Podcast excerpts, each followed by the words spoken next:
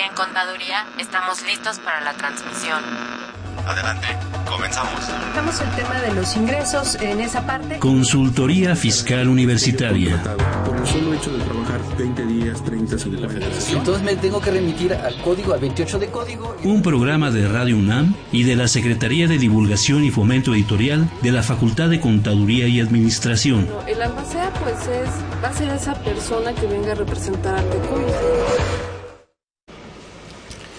Hola, buenas tardes. Eh, bienvenidos a este programa de Radio UNAM, Consultoría Fiscal Universitaria.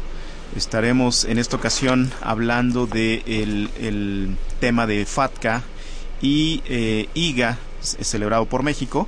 Soy un servidor, Damián Cecilio Torres, eh, licenciado en Contaduría, maestro en Impuestos Internacionales, eh, egresado de la, de la Facultad de Contaduría y Administración y maestría por la Universidad Panamericana. Eh, asimismo, soy eh, socio en, Deloitte, eh, una firma de consultoría, y también tenemos con nosotros a Berenice Hernández, quien es egresada también de la Facultad de Contaduría y es licenciada en Contaduría, y también es especialista en estrategia financiera por la Universidad Panamericana. asimismo, es integrante del sector financiero del grupo de expertos también para FATCA en, en Deloitte. Entonces, bienvenida, Berenice. Hola, ¿qué tal? Eh, gracias, mucho gusto. Pues estaré eh, en principio conduciendo este programa en, cuan, en tanto llega el, el, maestro Rotter, Salvador Rotter Aguanel. Eh, y pues bueno, bienvenidos a, este, a esta emisión. Estaremos platicando, como mencionaba, acerca de FATCA y de los acuerdos intergubernamentales celebrados entre México y Estados Unidos.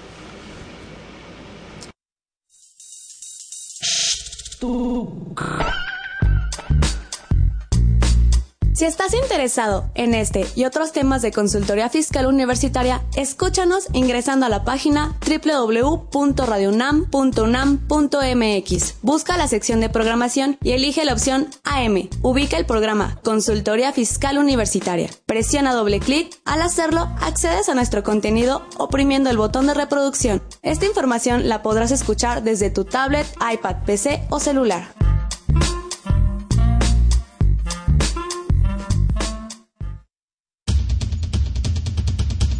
Invertir para aprender.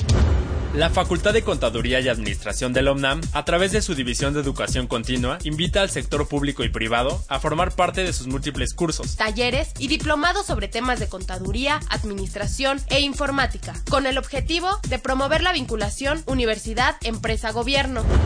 Así que ya lo sabes, prepárate en Liverpool 66, Colonia Juárez, Distrito Federal. Informes 5533-1617 y 5533-1618. O si lo prefieres ingresa a la página dec.fca.unam.mx. No hay excusas. En la División de Educación Continua hacemos capacitación, capacitación a la medida. medida.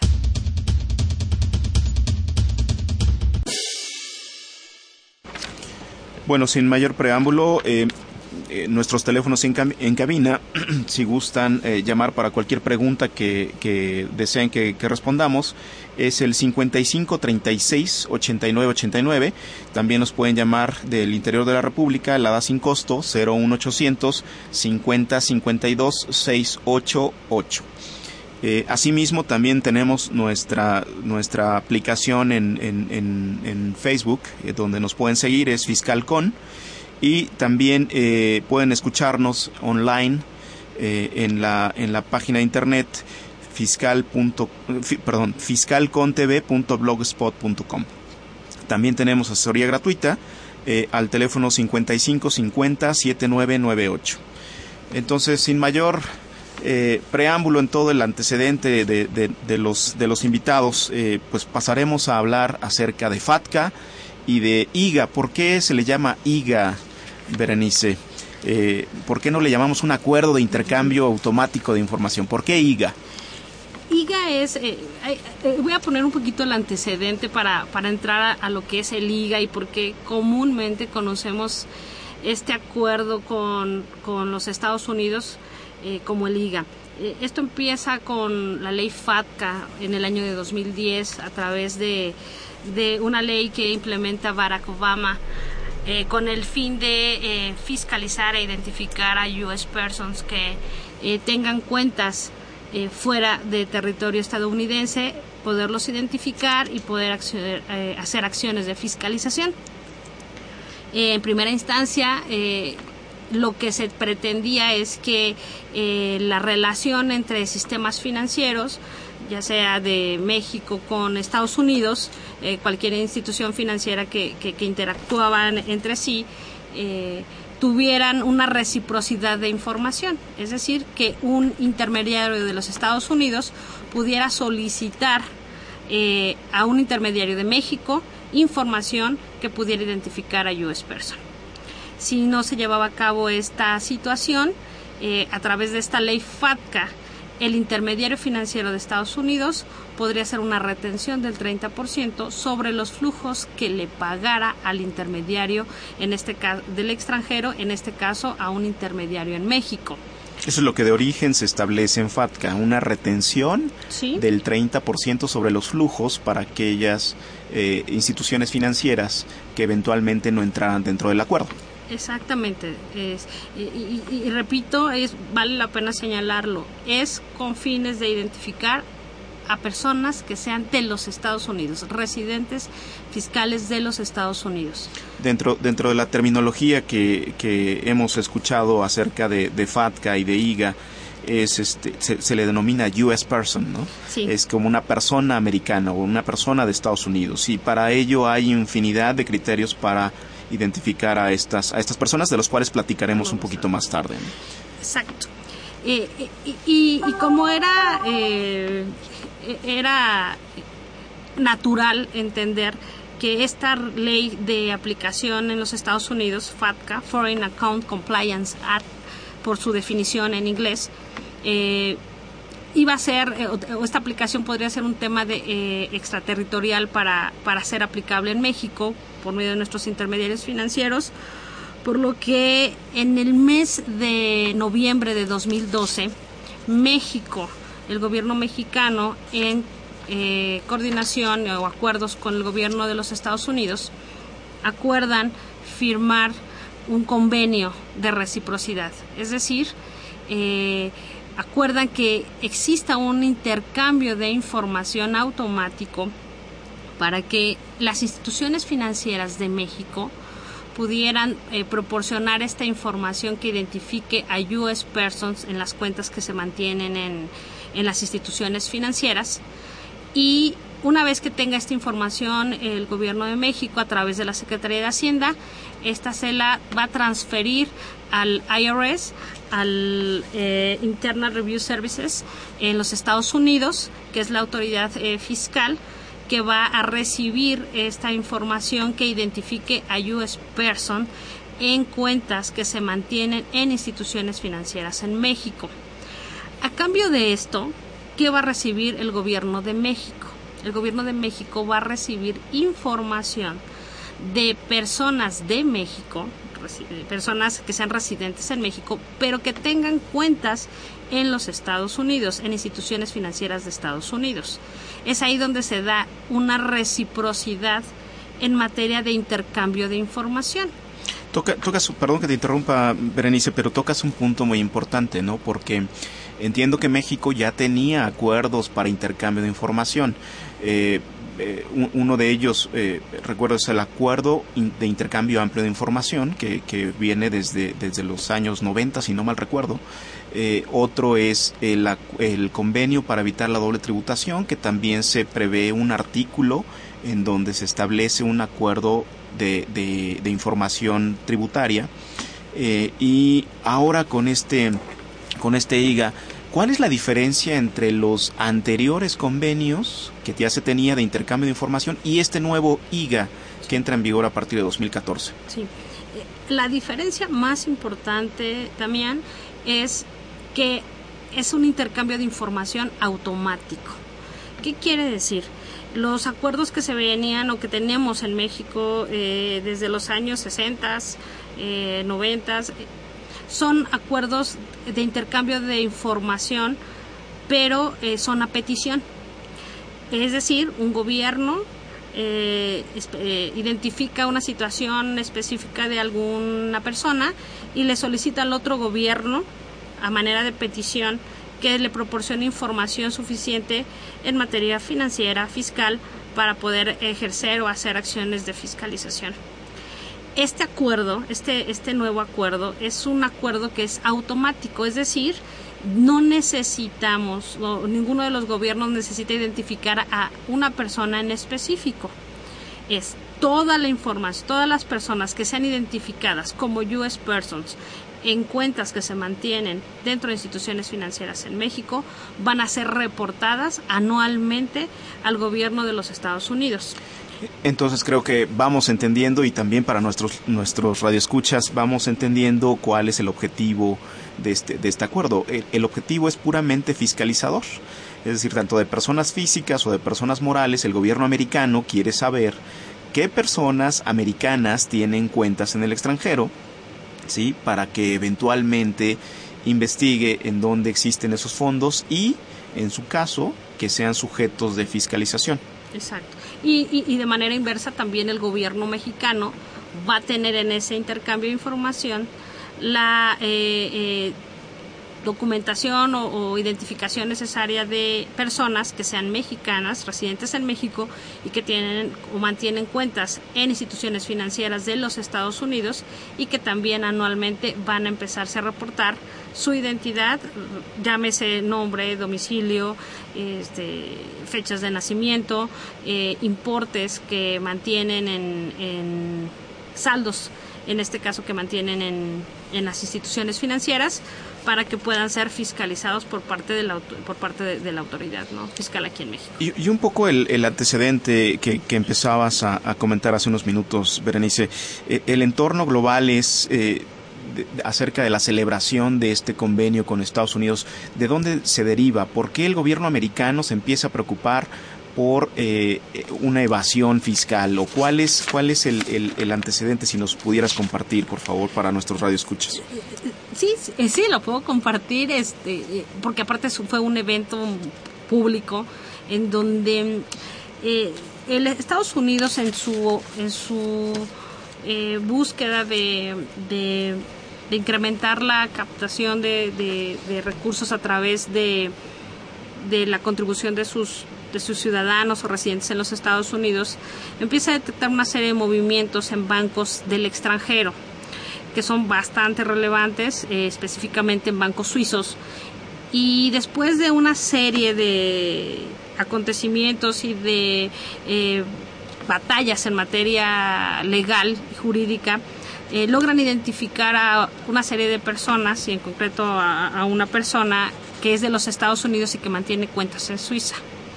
Eh, a esta persona, al banco suizo, obviamente por temas de eh, secrecía bursátil, bancaria que tienen en cada una de las entidades, no podía darle información de esa persona específica que buscaba el gobierno de Estados Unidos para hacer, para conocer el importe de sus inversiones, su nombre, etcétera.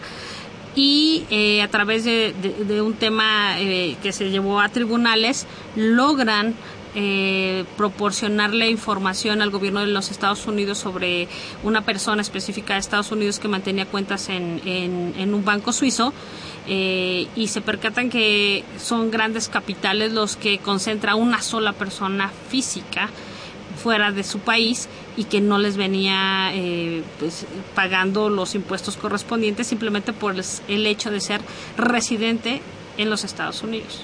Ok, perfecto. Pues bueno, vamos a, continuar con este, con este interesante programa acerca de FATCA y de IGA eh, para nuestros radioescuchas. Vamos a hacer una pausa comercial y en breve regresamos acerca de cuáles son esos convenios, qué modelo aplica México, qué modelo aplica Estados Unidos y esos son los, los temas relevantes a, discutir. Eh, regresamos en un momento.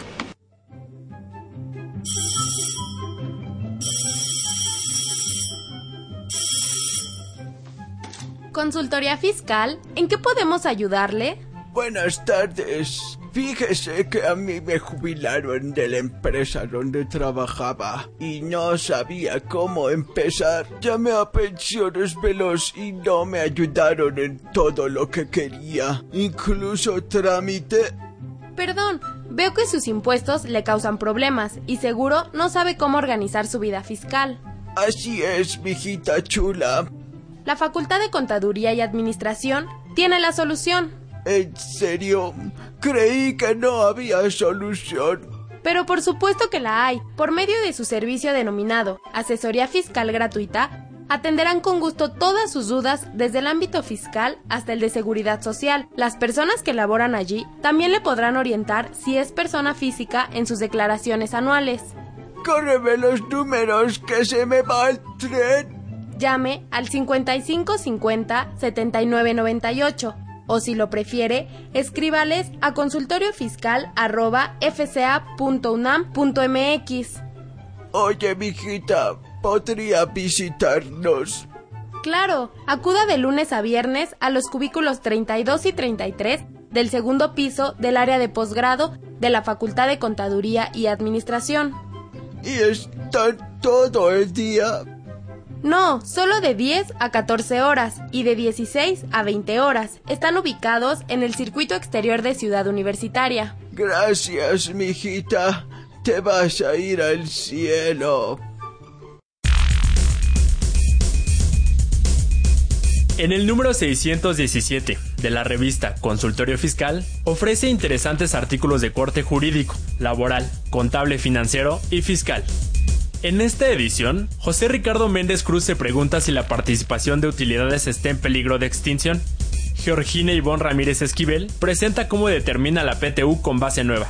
Otro artículo de Sonia Venegas Álvarez determina los medios electrónicos para el cumplimiento de las obligaciones fiscales. Estos y otros temas de gran interés se presentan en el número 617 de Consultorio Fiscal. Suscripciones a los teléfonos 5616-1355 y 5622-8310 o también a través de la tienda electrónica publishing.fca.unam.mx.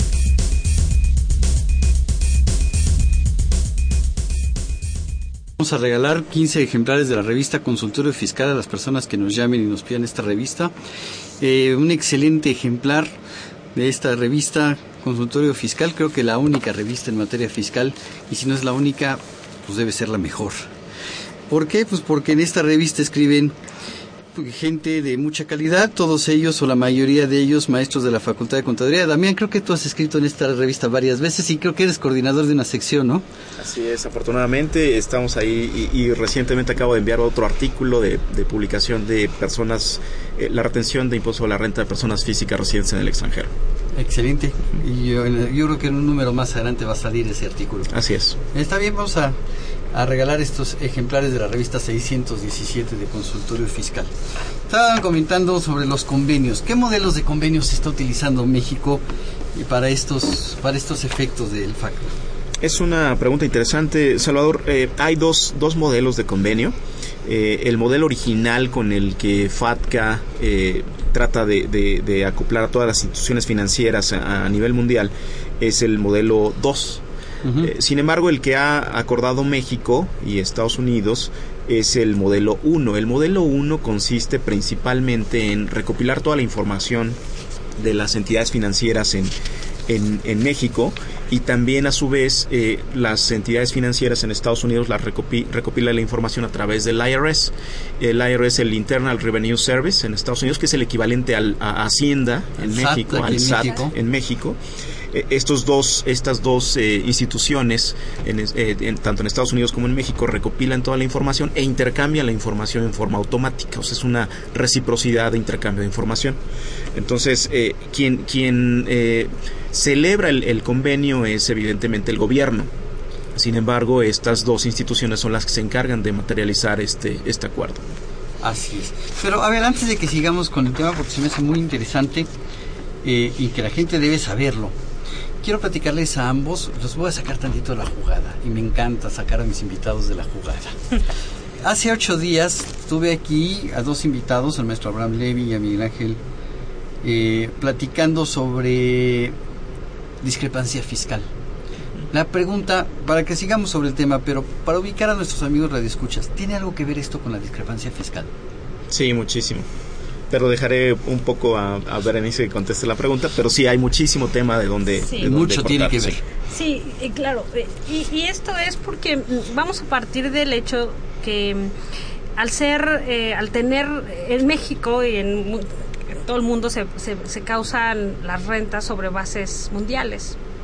Esto es, el hecho de que seamos residentes en México, residentes fiscales para efectos eh, eh, eh, eh, fiscales en México, no significa, y tengamos una doble nacionalidad, no significa que no tengamos que ubicar en qué otros países debimos de haber cumplido con nuestras obligaciones fiscales. Y entonces es cuando empiezan estas discrepancias. En México, un supuesto muy muy simple soy eh, tengo ingresos por honorarios no y a lo mejor por enajenación de bienes etcétera pero tengo una doble nacionalidad y mi doble nacionalidad pues en algunos países específicamente eh, hablando del tema en Estados Unidos por tener una nacionalidad de los Estados Unidos me hago contribuyente también de los Estados Unidos. Empiezan esas discrepancias porque los fiscos lo que están haciendo a través de convenios, a través de eh, convenciones internacionales es buscar cómo eh, hacer un match entre una discrepancia de una base grabable en México y teniendo una obligación fiscal en, el, en otro país al cual pudiera eh, corresponder por mi nacionalidad, en este caso por ser de Estados Unidos, no estoy declarando mis ingresos en, en los territorios en donde me corresponden y eh, hacen a través de estos convenios que estas discrepancias se puedan eh, evaluar e ir a buscar o hacer acciones de fiscalización eh, a los a los contribuyentes. ¿no? A, a mí me gusta, eh, Salvador, abundando en lo que comenta Berenice, me gusta ejemplificar este, este caso de discrepancia y el acuerdo de intercambio de información entre México y Estados Unidos bajo un supuesto. Y es, y es muy ilustrativo. Imagínate que, que Salvador Rotter se va a Las Vegas. ¿no? Ok. Se va a Las Vegas. Si voy a y- ganar, sí. Si vas a decir que voy a ir a ganar, va, ponle el ejemplo. Y, justamente de eso se trata. Este Salvador dice esta noche voy a gastar unos dolaritos eh, apostando y vas a la maquinita este donde tiene que, ganarás un millón o dos millones de dólares si, si apuestas en la ruleta, por ejemplo, por decir un, un ejemplo. Eso resulta que se prende el foquito y Salvador Rotter ganó dos millones de dólares. ¿no? Tú vas, cobras tu, tu cheque ante, ante el casino y dices, si me lo llevo a México, eh, pues eventualmente me van a fiscalizar, etcétera, entonces mejor lo dejo en Estados Unidos. Y no me lo va a fiscalizar el gobierno mexicano. abro mi cuenta en Estados Unidos y decimos a ver si tenemos un acuerdo para evitar un convenio para evitar la doble tributación eventualmente ahí se contempla un intercambio de información pero solamente si me auditan ¿sí? entonces eh, como muchos contribuyentes, como muchas personas físicas siguen creyendo que si dejas tu dinero en Estados Unidos no te van a fiscalizar. Pero a partir de la entrada en vigor de este, de este acuerdo, ¿sí? Recuérdame, ¿cuándo entró en vigor? Eh, entró en vigor a partir del primero de julio de 2014. Primero de julio del 2014. Así es. Entonces va por etapas, pero y ahorita platicamos acerca de esas etapas, pero eh, el punto importante aquí es que eh, esta persona abre o en tu caso tú en, el ejemplo tú Salvador abres tu cuenta en Estados Unidos y dices pues nada va a pasar, nadie se va a enterar de esos fondos, etcétera. Pero con el acuerdo la realidad es que el gobierno americano va a decir a ver cuentas de mexicanos en Estados Unidos, fulanito de tal. ¿Cuánto devengó de intereses? ¿Más de 10 dólares? Sí, ok, reportable a México. Entonces la discrepancia fiscal justamente va a estar en que el SAT va a tener dos registros. A ver, Salvador Rotter declaró estos ingresos, o quien sea, cualquier persona física, declaró estos ingresos. ¿Por qué no cuadran los ingresos que tengo reportados en México con la lista que me envió Estados Unidos indicando que tuvo rendimientos de esa inversión? Y, y ahorita no solamente nos enfocamos a inversiones, eh, cuentas de depósitos, eh, cuentas eh, De custodia. eh, de custodia que son inversiones en el extranjero, o sea, portafolios de inversión, etcétera. Entonces, todos estos temas son relevantes porque efectivamente va a haber una discrepancia fiscal. Efectivamente. Y entonces caeremos en que a lo mejor nuestros amigos radioescuchas presentaron la semana pasada su declaración anual Exacto. 2014 y no contemplaron que tenían una inversión en los Estados Unidos, en que esa inversión les dio un rendimiento y pues para qué la declaro, ¿no? Exacto. Entonces tienen una discrepancia fiscal ya. Claro, y, y, y a lo mejor hay que recordar un poco por qué algunas ocasiones o, muchos de los inversionistas que tienen sus capitales en, en, el extranjero y particularmente en Estados Unidos no vienen considerando eh, eh, declarar esos impuestos.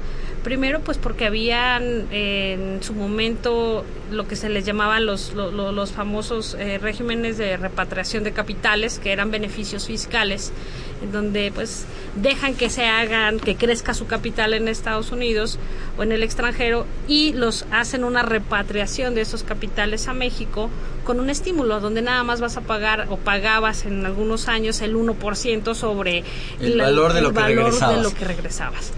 Eh, en otros momentos eran unas tasas del 25% y en algunos otros, y el más reciente que fue el, el, estímulo que se le llamaba el, el pago anónimo, en donde lo único que tenía de estímulo era que traías, repatriabas tu capital, pagabas el impuesto correspondiente a esas inversiones y la institución financiera donde hacías el pago de tus impuestos con actualización y recargos a como te corresponde te correspondía o te correspondió en el año en que debiste de haber hecho el cálculo de tus impuestos, eh, lo pagas y la institución financiera te emite un comprobante, pero no dice quién dice fue. quién fue. No señala el RFC ni, ni revela la identidad de la persona que hizo el pago de sus impuestos. Y lo único que hizo ese inversionista fue ponerle un techo a la posible contingencia de ser revisado en algún periodo, ¿no? Y si llegaba la autoridad a revisarme, le mostraba yo mi pago anónimo. Exactamente. Y, Exacto. Y, con eso, esa es una. Y la otra, eh, que es más recurrente, que habían formatos, se les llaman los W8BEN, en donde abres la cuenta en Estados Unidos, los extranjeros firman ese, ese formato, pero realmente ese formato no era para eximirte de, de impuestos, lo que era eximía o, o deslindaba de la obligación al intermediario financiero en el extranjero de retenerte porque tú como contribuyente en otro país ibas a hacer el pago de tus impuestos de esas. A ver, ya me asustaste. Yo firmé, supuesto caso, porque no tengo una cuenta en el extranjero, quisiera tenerla, pero pero no hay. Ojalá tuviera una en México, ¿no? Yo tengo una cuenta en el extranjero y firmé el W8 Sí. Y pues ya, y lo dejé. Exacto. Y me estuvo pagando interés y, y dices, oye, y además con mis cuates lo platiqué. Fíjate que abrí cuenta en Banco Americano y no pago impuestos. Porque he oído a gente decir eso. Claro. Y son por temas también de seguridad, ¿eh? Se crecían sus inversiones, etcétera. Hay varios, hay varios eh, aspectos que debemos de considerar con cuentas en el extranjero. Mucha gente no las declara, además de que algunos están en pleno conocimiento de que no lo están declarando.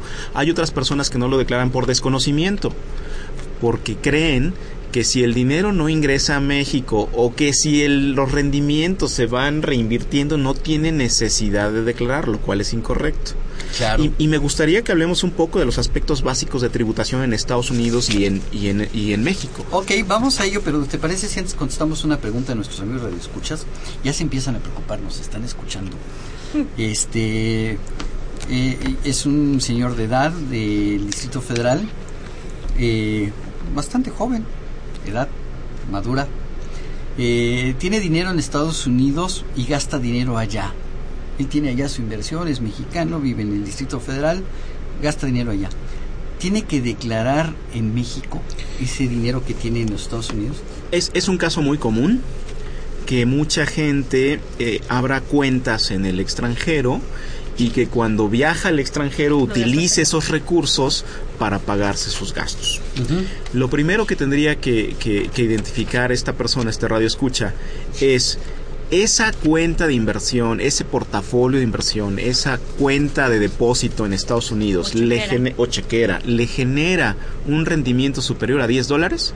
Si la respuesta es sí, esos rendimientos tienen que ser report, rep, declarados en México uh -huh. y pagar el impuesto que corresponde. Evidentemente la ley del impuesto a la renta te prevé un, un, eh, mecanismo para evitar un doble pago de impuestos a través del acreditamiento del impuesto ya pagado en el extranjero. Pero si tienes un W8 BEN, pues no te van a retener impuesto en el extranjero. Luego entonces el impuesto que tendrás que pagar es el mexicano. Y 10 dólares te los genera cualquier. Exactamente. por muy pequeño que, que sea. pueden existir cuentas de depósitos que no, No generen generen rendimientos, pero es, es un poco increíble que... que ok, me que- a platicar de los aspectos básicos de esa tributación en Estados Unidos, ¿no? Así es. Entonces, si quieren, nos enfocamos primero a los aspectos básicos de tributación para aquellas personas físicas que eventualmente se mueven hacia México. Por ejemplo, una vez, en una ocasión fui a visitar un cliente en, en Guaymas y hay una bahía hermosa que se llama San Carlos. Sí. donde viven muchos extranjeros retirados, muchos americanos retirados. Entonces, la gran mayoría de estos americanos eh, eh, San en- Miguel de Allende, por ejemplo. en San Miguel de Allende, no vayamos lejos. ¿no? Es. Eh, eh, la gran mayoría de estas personas son residentes americanos por tema de nacionalidad. O sea, si eres nacional americano, toda tu vida tendrás que presentar una declaración anual de impuestos en Estados Unidos. O sea, no hay forma de decir, ah, es que se me olvidó. No, no hay forma. No hay forma de evitarlo. Y para efectos de, fiscalización, el IRS en Estados Unidos no tiene una limitante en su revisión, en sus facultades de comprobación como si ocurre en México. En Estados Unidos te pueden revisar cuentas de hace 20 años. Entonces sí es importante tener en cuenta eso. Primero, los ciudadanos americanos son fiscalizables toda su vida. También hay otro concepto que, que eventualmente lo hemos llegado a escuchar, que son los green card holders, ¿no? Les llaman, o los tenedores o los que tienen una tarjeta verde, que tienen la- los mismos derechos que los residentes americanos. Entonces los ciudadanos americanos, los green cards o extranjeros que se conviertan residentes fiscales en Estados Unidos están en este en este supuesto de tributar que ya mencionaba Berenice de tributar sobre ingresos mundiales. Entonces para para el fisco americano todos son residentes fiscales. No importa dónde estés. Para México no. Para México eres residente en México si eh, tienes tu casa, habitación en México. Exactamente. No me importa la nacionalidad. Así es, para efectos de México, si yo soy mexicano y me imaginen, eh, siempre me gusta ejempli- ejemplificar este caso con también con no sé si recuerdan al jugador de la selección mexicana que era Borghetti, que se fue a jugar a los Emiratos Árabes, a un equipo de los Emiratos Árabes. Así es. Entonces él por por cambiar su residencia fiscal, hay reglas para también determinar en qué casos sí pierdes la residencia y en casos en qué casos Así no. es. Pero eh, por irse a trabajar a otro país, pues automáticamente y en estricta teoría Deja de ser residente. Tendría que dejar de, ser residente para efectos fiscales en México. Olvidémonos un poco para efectos de México de la nacionalidad. Lo que importa es la residencia fiscal. A ver, entonces yo soy mexicano, nací en México, pero estoy viviendo en, en, en los Emiratos Árabes. Mi casa habitación está en los Emiratos Árabes, no pago impuestos en México. No, hay una regla para ver si efectivamente pierdes la residencia en el año 1 o posterior a ese año 1. Así es. Pero en estricta teoría no tendrías que ser siendo, seguir siendo residente fiscal en México. Pongámoslo más sencillo. Me gusta Italia y me voy a vivir a Italia. Entonces, como tenemos un convenio para evitar la doble tributación con Italia, me muevo a Italia y evidentemente pierdo la residencia fiscal en México, si es que ya no tengo casa habitación. Sí, claro. Entonces ahí pierdo la residencia fiscal. Ahora cambiamos No importa la nacionalidad, Exacto. perdón. Pero ahora cambiamos el ejemplo. Eres un americano, naciste en Estados Unidos, pero tú vives en México, tu casa habitación está en México. ¿Dónde tributo? en los dos países. Y aquí es justamente donde surge el problema, porque va, muchos de los de los americanos dicen, oye, tengo que pagar impuestos en dos países, eso no es posible. No, hay mecanismos para reducir la doble tributación, para mitigar esa doble tributación, y es parte de lo que de lo que de lo que pretende los convenios para evitar la doble tributación. Nuestro amigo que nos hizo la, la pregunta anterior, que se la respondimos, este, no sé si lo estamos preocupando de más o le estamos haciendo que se ocupe. Pero pues, la pregunta que nos hace es, ok, yo declaro en México eso, pero ¿cómo el SAT va a detectar que él tiene las inversiones y los gastos que realiza en el extranjero? Ok, ¿qué- ¿Cómo lo va a detectar? Precisamente es de lo que se trata esta plática, es El tema de hoy. el intercambio que se le llama el Intergovernmental Agreement, que es el intercambio de información que va a hacer el gobierno de México con los Estados Unidos y a su vez eh, una vez que recabe información de las instituciones financieras, que identifique a los US person. Atendiendo la pregunta de, Radio Escucha es, este intercambio automático también le va a permitir al gobierno de México conocer qué eh, número de residentes en México tienen inversiones o cuentas en los Estados Unidos. ¿Y esa información va a venir personalizada? Sí, es personalizada. O sea, va a decir el gobierno de los Estados Unidos, perdón que te interrumpa. Sí. El gobierno de los Estados Unidos va a decir, Salvador Rotter sí. tiene una cuenta en Estados Unidos. Sí. ¿Qué información va a dar?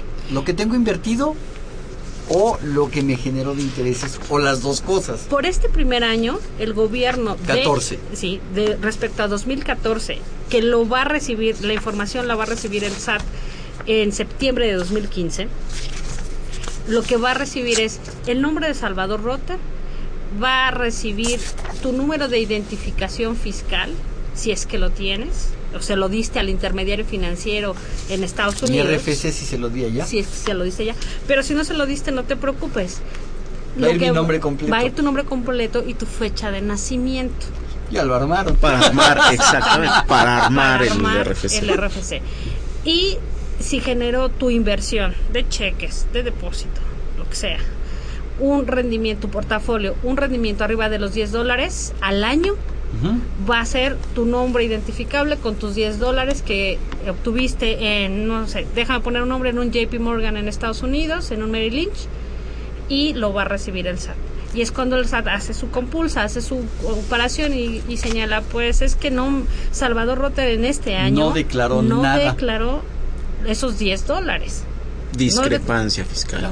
Solamente me Así de declaró sencillo. honorarios, por así, Así es, así de ¿no? sencillo. y, y va a ser en este acuerdo de intercambio de información automático, anualizado y con, con reglas que van a ser eh, muy variables en Por el cada año 2014 solamente le va a decir lo que gané. Solamente le va a decir lo que gané de Estados Unidos a México. Y por el año 2015 Le va a decir el importe que dio origen a lo que gané. Y, y entonces ya vas a ver que tengo los dos millones que me gané en Las Vegas. Exacto. Entonces el SAT me va a poder decir, ok, no me declaraste, o me declaraste los intereses. Pero no Pero me ¿de dónde sacaste, de dónde, no me dijiste de dónde sacaste esos dos Sí, millones? cuando te ganaste el premio de 2 millones de dólares en Las Vegas, debiste habérmelo reportado. Y debiste haberme pagado el impuesto. Exacto. Quiero recordar a nuestros amigos radioescuchas que este es un programa en vivo que nos pueden llamar y hacernos preguntas sobre el tema que estamos tratando. Les hacemos las preguntas a nuestros especialistas. Teléfono para nuestros amigos de la Ciudad de México 55 36 89 89. Y para el resto de la República el 01800 50 52 688.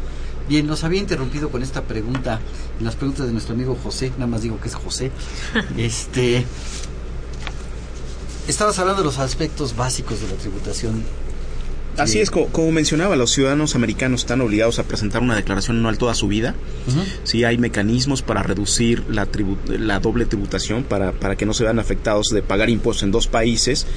Eh, los, los, eh, eh, el formato que deben llenar los residentes en Estados Unidos, los ciudadanos americanos, el formato 1040, que es el equivalente al Declarasat que tenemos en México. Sí, eh, la fecha límite en que deben presentar una declaración anual los eh, ciudadanos americanos es el 15 de abril y eventualmente también el gobierno americano les permite tener un plazo, una prórroga adicional hasta el 15 de octubre.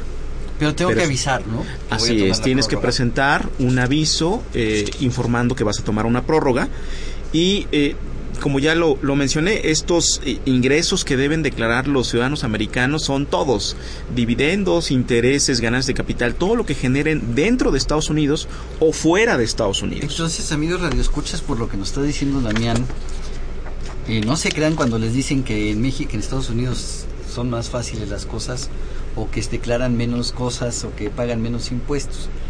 Por ahí nos vamos. Que aquí tenemos más controles, sí. Que aquí los formatos son más rígidos y están más eh, mecanizados, sí. Pero pues por lo que veo es muy similar. De hecho, nosotros tenemos hasta el 30 de abril. Ellos tienen nada más hasta el 15. Así es.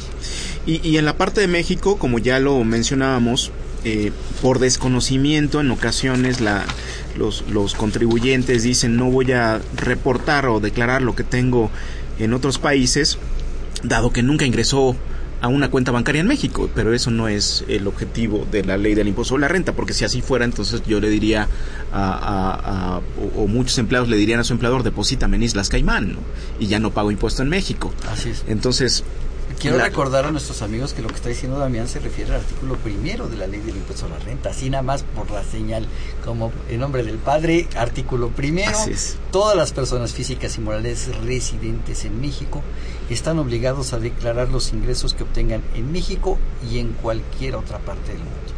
Y siguiendo este mismo principio de tributación en México, Salvador, muchos radioescuchas seguramente se estarán cuestionando, preguntando, eh, oye, pero si ya pagué impuesto en otro país, ¿tengo que volver a pagar impuesto en México? No, la misma ley del impuesto a la renta te permite un acreditamiento de esos. 5, ¿no? Así es, el artículo 5 de renta te permite el acreditamiento de esos impuestos ya pagados en el extranjero a efecto de evitar un doble pago. Entonces no vuelvo a pagar. No. O sea, pago con base en la ley mexicana, pero descuento lo que pagué fuera de México. Pudieran darse situaciones muy específicas en donde a lo mejor te retuvieron un 10% en el extranjero y en México al determinar el impuesto a una tasa del 35% haya un remanente que pagar. Claro. Pero, pero son situaciones en donde pues estabas obligado a la tasa del 35. Claro, por el volumen de tus ingresos estabas obligado a una tasa del 35. O, o también que te retengan en el extranjero 40% y no puedas acreditar ese 40%, sino nada más hasta acreditas 35. al 35. No te va a generar saldo a favor. Exacto. O sea, el, lo que yo pagué en el extranjero no me puede provocar un saldo a favor. No. Qué pena. Oye, una, una pregunta, porque creo que nuestros amigos radioescuchas entre el programa de hace ocho días con Miguel Ángel y Abraham y hoy con ustedes, creo que ya los tenemos con los pelos de punta, los pobres. Y eh, hace ocho días les pedimos que revisaran su declaración anual y la debieron haber revisado en discrepancia fiscal mexicana. Y hoy le estamos diciendo, pues si la presentaste, revisa si tienes inversiones en el extranjero. y si tienes inversiones en el extranjero, pues ahora preséntale una complementaria para evitar discrepancia fiscal con el extranjero. ¿En qué parte de la declaración lo meto? Porque pues yo encontré honorarios, salarios, y entonces me pide el RFC del retenedor, este dividendos, intereses. ¿Dónde meto estos ingresos del extranjero? Habrá que identificar cada uno de los tipos de ingresos que obtienes. El Declarasat ya contempla una sección, un rubro para cada tipo de ingresos y no distingue si son de México o del extranjero. Ah, Entonces, eh, si en la sección de salarios, si yo tengo un empleador extranjero, pues evidentemente ahí tendré que incluir con un RFC genérico, ¿sí? De quién fue mi retenedor, si es que hubiese retenedor, porque en muchos de los casos no hay, si no es la persona física la que hace el pago provisional por salarios. Algo muy extraño que podría preguntarse, oye, pues si los pagos provisionales son más bien de honorarios, ¿no? De actividad Pero empresarial. también lo hay. También ¿eh? hay. También, hay. Lo hay. Identificar cada uno de los ingresos que se obtienen, si son dividendos, intereses, ya, ya lo comentábamos, ¿no? De inversiones en el extranjero, si son regalías, ganancias de capital, todo, cada uno de, de, la, de la clasificación de los ingresos habrá que identificarlos e incluirlos en la sección correspondiente que ya incluye el declarasat. Y ahí eh, no, no va a haber problema de que sea ingreso en México o ingreso en el extranjero. No. Ningún problema. No debería. Ningún problema. No debería. La gran mayoría de las inversiones en el extranjero que te generan intereses, eh, dividendos o ganancias de capital, la gran mayoría van en otros ingresos. Ah, ok. Hay un, hay un icono, un cuadrito en el que tendría que ponerle palomita de otros ingresos si tengo rendimientos provenientes del extranjero. y dividendos también. Y si tienes dividendos también puede generar, detonarte un 10% adicional sobre esos dividendos, porque recordemos... Entonces tendría que seleccionar dos partes de la declaración anual, una de los ingresos en el extranjero por dividendos y otra por dividendos de bolsa. Eh, para el bueno, 10% adicional. Bueno, pu pudiera darse eh, eh, ese, ese caso, pero la realidad es que eh, en la declaración anual únicamente reporta los dividendos provenientes del extranjero, ¿sí? Y a través de un pago definitivo haces el reporte del 10% adicional. Híjole. Siempre que no vengan de utilidades de 2013 y años anteriores. El tema está generando llamadas, tenemos varias llamadas de nuestros amigos radioescuchas y siempre es prioritario atender sus preguntas. Adelante. Si soy americano y tengo una cuenta de retiro en México, ¿esta está sujeta al FATCA? No, eh, digamos que de entrada, para efectos de FATCA, lo que se va a hacer, eres americano y depositaste tu cuenta de retiro en una institución financiera en México. Eh, la institución financiera no identifica si viene de un retiro.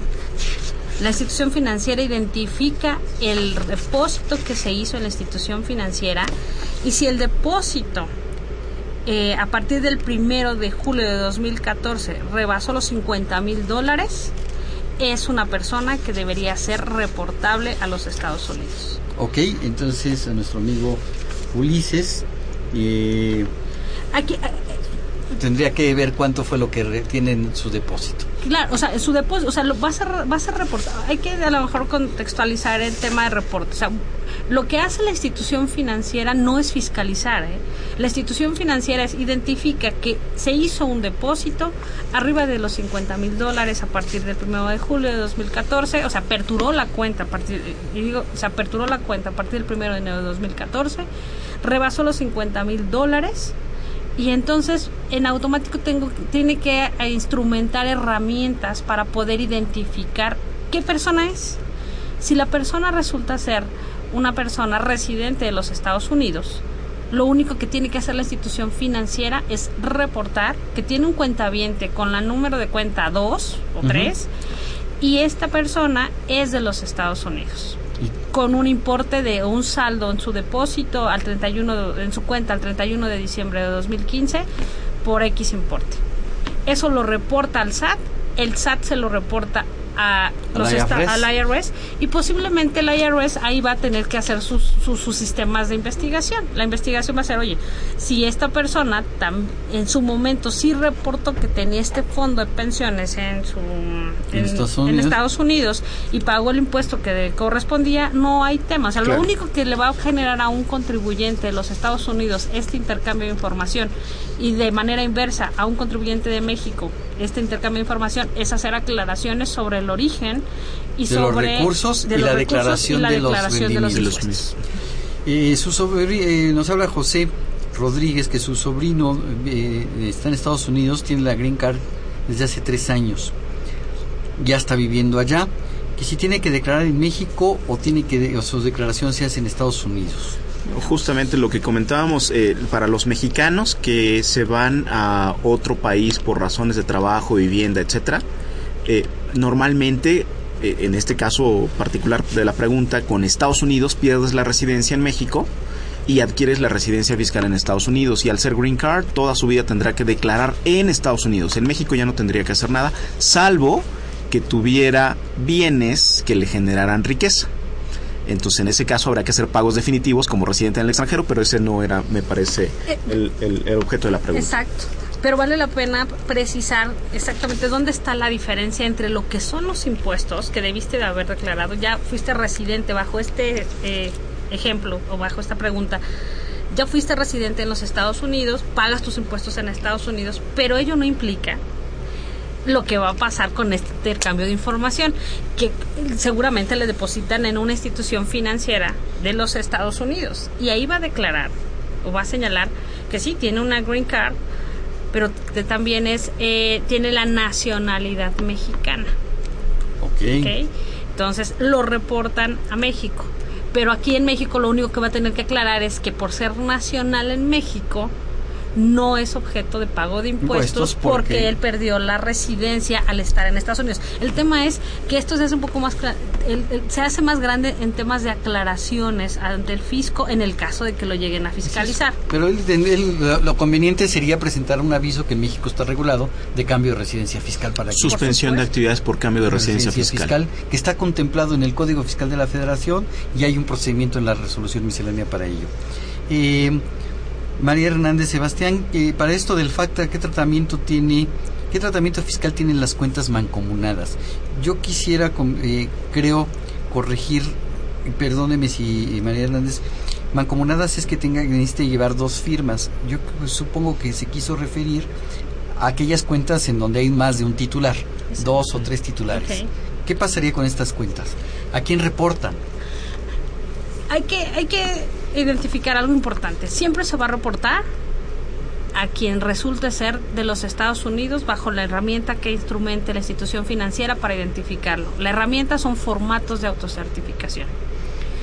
Entonces, eh, puede ser una cuenta que tenga más de dos titulares, o tenga, sea el titular, otros dos titulares, el número de titulares que sean necesarios. A todos los titulares Si esta cuenta es nueva a partir del 1 de julio de 2014 y rebasa los 50 mil dólares, se revisa. Se tiene, se tiene que emitir un formato de autocertificación para efectos de que el cliente, de que el cliente eh, señale si es residente en los Estados Unidos o no. El cliente y el titular y el cotitular y el cotitular. Y de esa cuenta se reporta únicamente a quien sea el cotitular, el, el cotitular o titular que resulte ser de los Estados Unidos. O al revés, en- si, eh, Si en generó Estados más de Unidos- 10 dólares, reportable hacia México. Hacia México.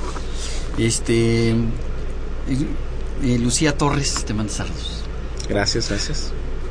Eh, de acuerdo a la normativa del FATCA, FATCA, México aplicará la retención de impuestos por intereses de vengados en el país eh, para los residentes, eh, los ciudadanos estadounidenses. No. No.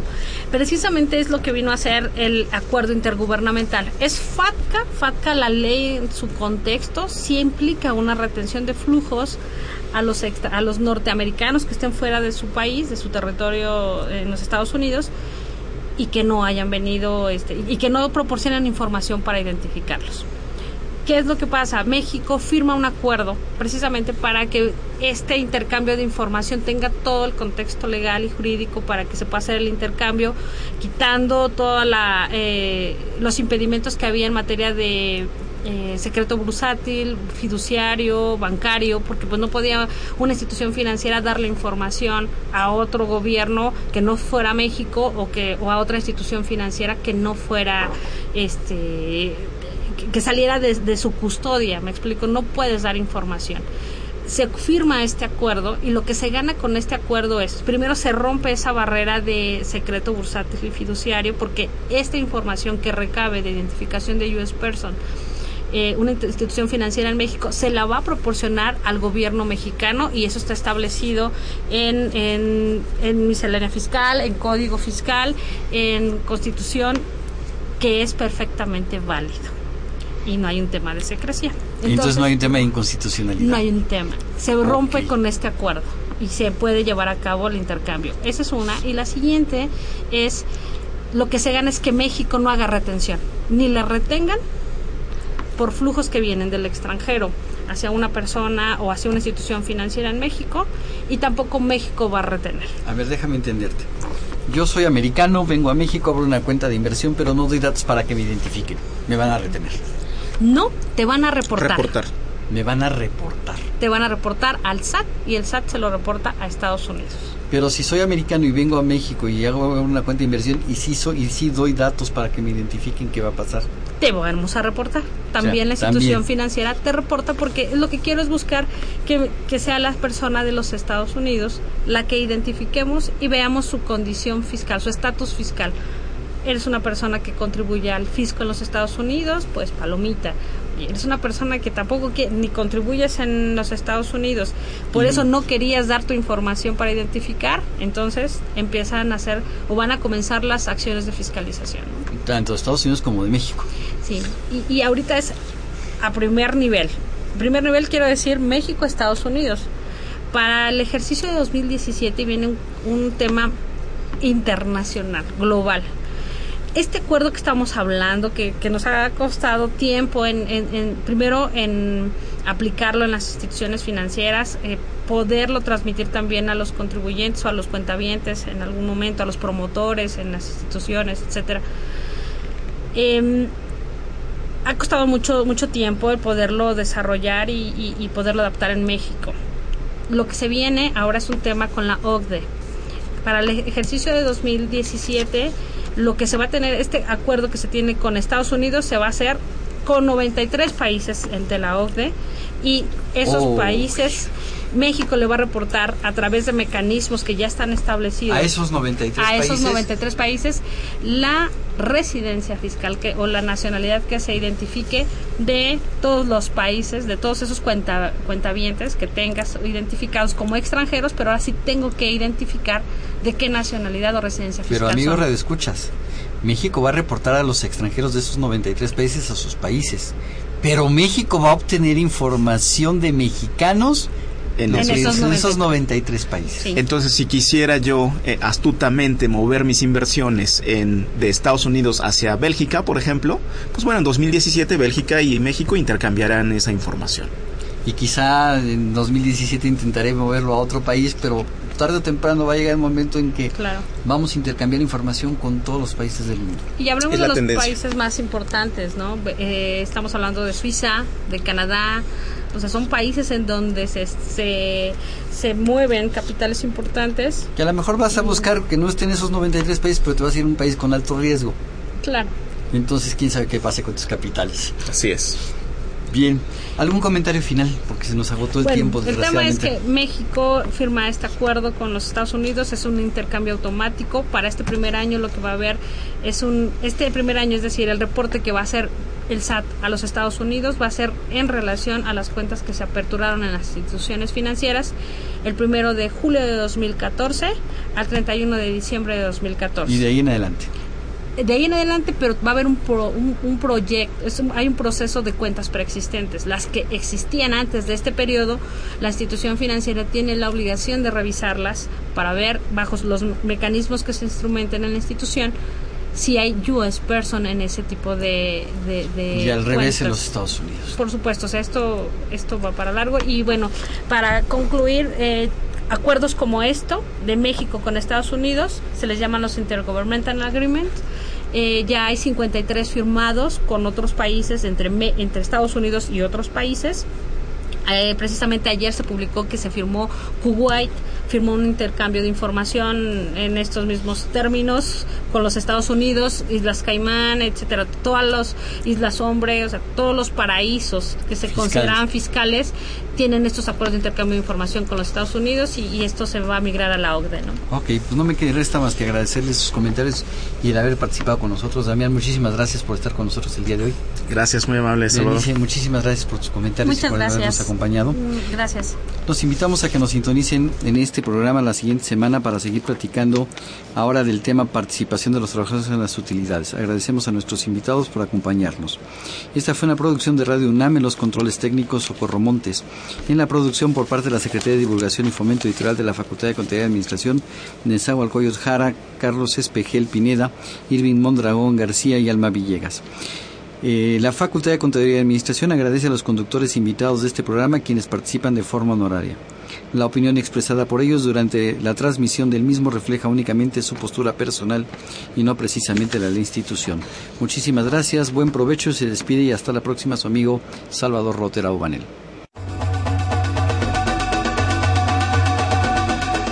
Consultoría Fiscal Universitaria.